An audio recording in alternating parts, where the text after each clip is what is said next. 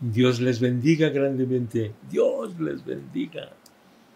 Que el amor de Dios perdure en nuestros corazones. El amor de Dios no cambia. Nosotros somos los que podemos cambiar. Pero si estamos llenos del amor de Dios, no cambiaremos. Así que dejemos que el amor de Dios siempre llene nuestros corazones. Capítulo 13 de 1 Corintios lo hemos estado considerando. Y mire, el día de ayer meditábamos en qué. Pero las profecías se acabarán, cesarán las lenguas y el conocimiento se acabará. Dice, esto es lo que vamos a tratar ahora. En parte conocemos y en parte profetizamos. Pero cuando venga lo perfecto, entonces lo, lo que es en parte se acabará. En parte conocemos y en parte profetizamos. Mire, conocemos lo que estudiamos y profetizamos lo que no sabemos, o sea, lo que Dios nos da para hablar. Porque la profecía es lo que hablamos en nombre de Dios, lo que Dios nos da. Hay otras cosas que podemos eh, conocer, pero otras las profetizamos porque no las conocíamos y Dios nos las dice. Le pongo un ejemplo.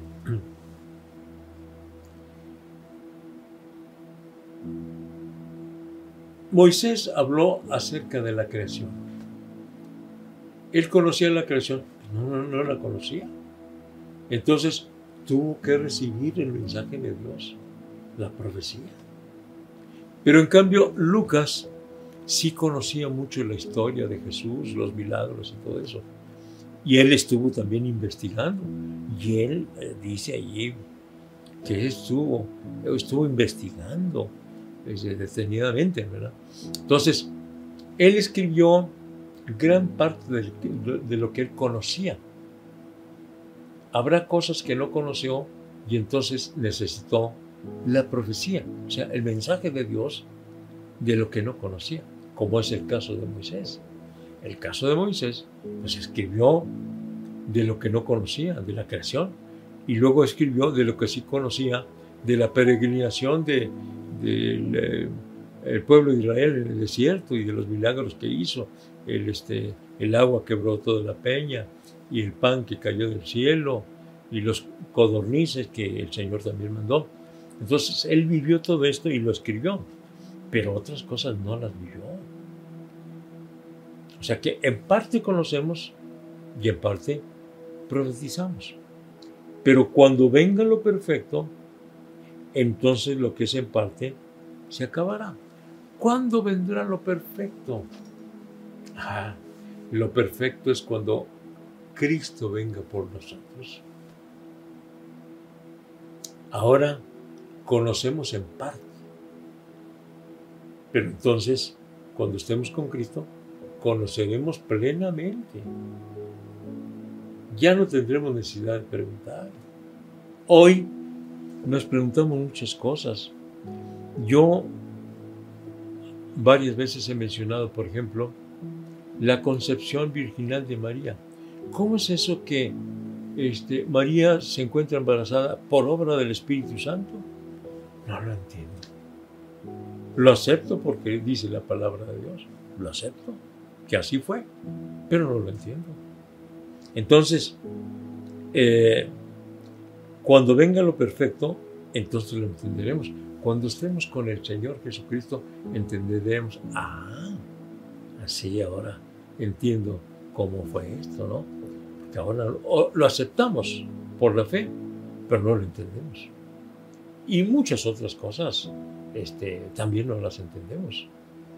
Eh, pero estamos esperando este acontecimiento maravilloso, este acontecimiento impactante, la segunda venida de Cristo que viene por su iglesia, que va a venir hasta las nubes y nosotros eh, seremos arrebatados hasta las nubes y allí nos encontraremos con Él y nos iremos con Él por toda la eternidad. Gloria a Dios. Cuando estemos allá con Él, entonces eh, O sea, cuando venga lo perfecto, cuando venga lo perfecto es cuando estemos allá con Él. Entonces, lo que es en parte se acabará. O sea, lo que ahora conozco solamente parcialmente, allá lo voy a entender. Eso es lo que dice la palabra de Dios. Ahora estamos viviendo con un conocimiento muy limitado, muy limitado. Y yo creo que eh, gran parte se debe a que muchas de las, de las vivencias, muchas de la vida del más allá, de estar con Cristo, lo queremos entender como lo vivimos aquí. Y no, pues desde luego, allá es completamente diferente. ¿Qué es lo que entendemos? Mire, eh, yo siempre he creído que la historia de Lázaro y el rico es eso, una historia y no una parábola.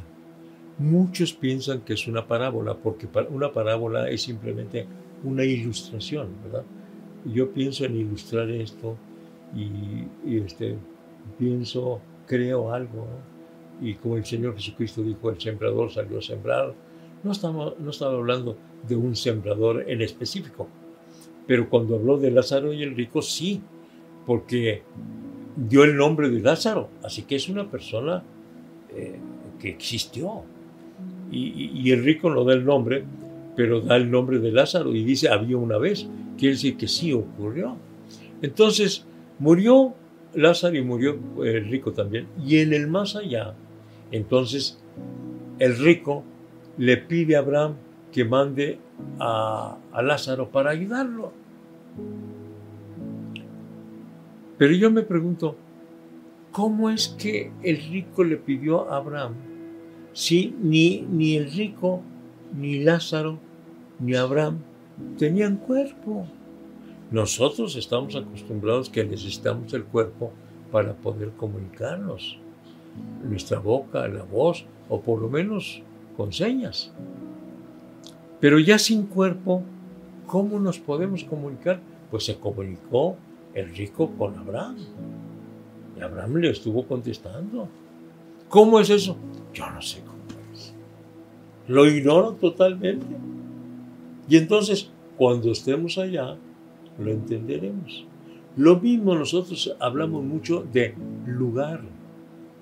Y ah, en este tiempo, y hasta que ocurra la resurrección, no, no podemos hablar del lugar, necesitamos hablar o debemos hablar del estado en que se encuentran, no en el lugar, aunque allí con Lázaro y, eh, y, el rico y Abraham se habla del lugar, pero ahí sí se habla figuradamente, porque no tenían un cuerpo que ocupa, que ocupa el espacio, no. Entonces nosotros estamos muy acostumbrados a los lugares porque estamos todavía con un cuerpo que ocupa un espacio. Por eso no podemos entender lo del más allá.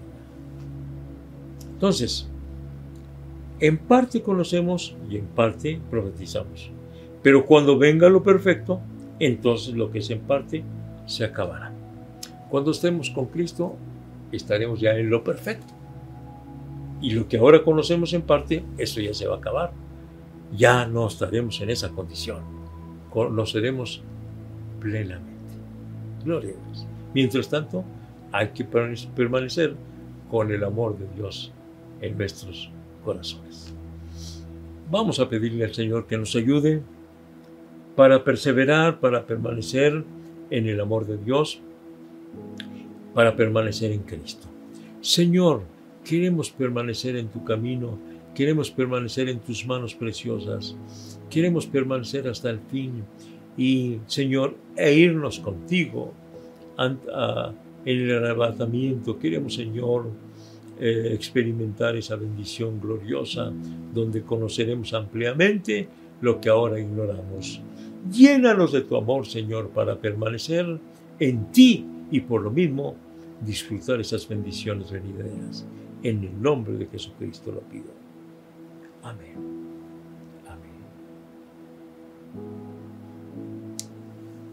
Y sí, dice el apóstol Pablo, cuando yo era niño, hablaba como niño, pensaba como niño, juzgaba como niño, pero cuando ya fui hombre, dejé todo lo que era de niño. ¿En qué punto estamos? ¿Como niños o como adultos espirituales? Nos vemos mañana, 7 de la noche, por Facebook, Iglesia de la Trinidad. Que el Señor le bendiga. Dios le guarde.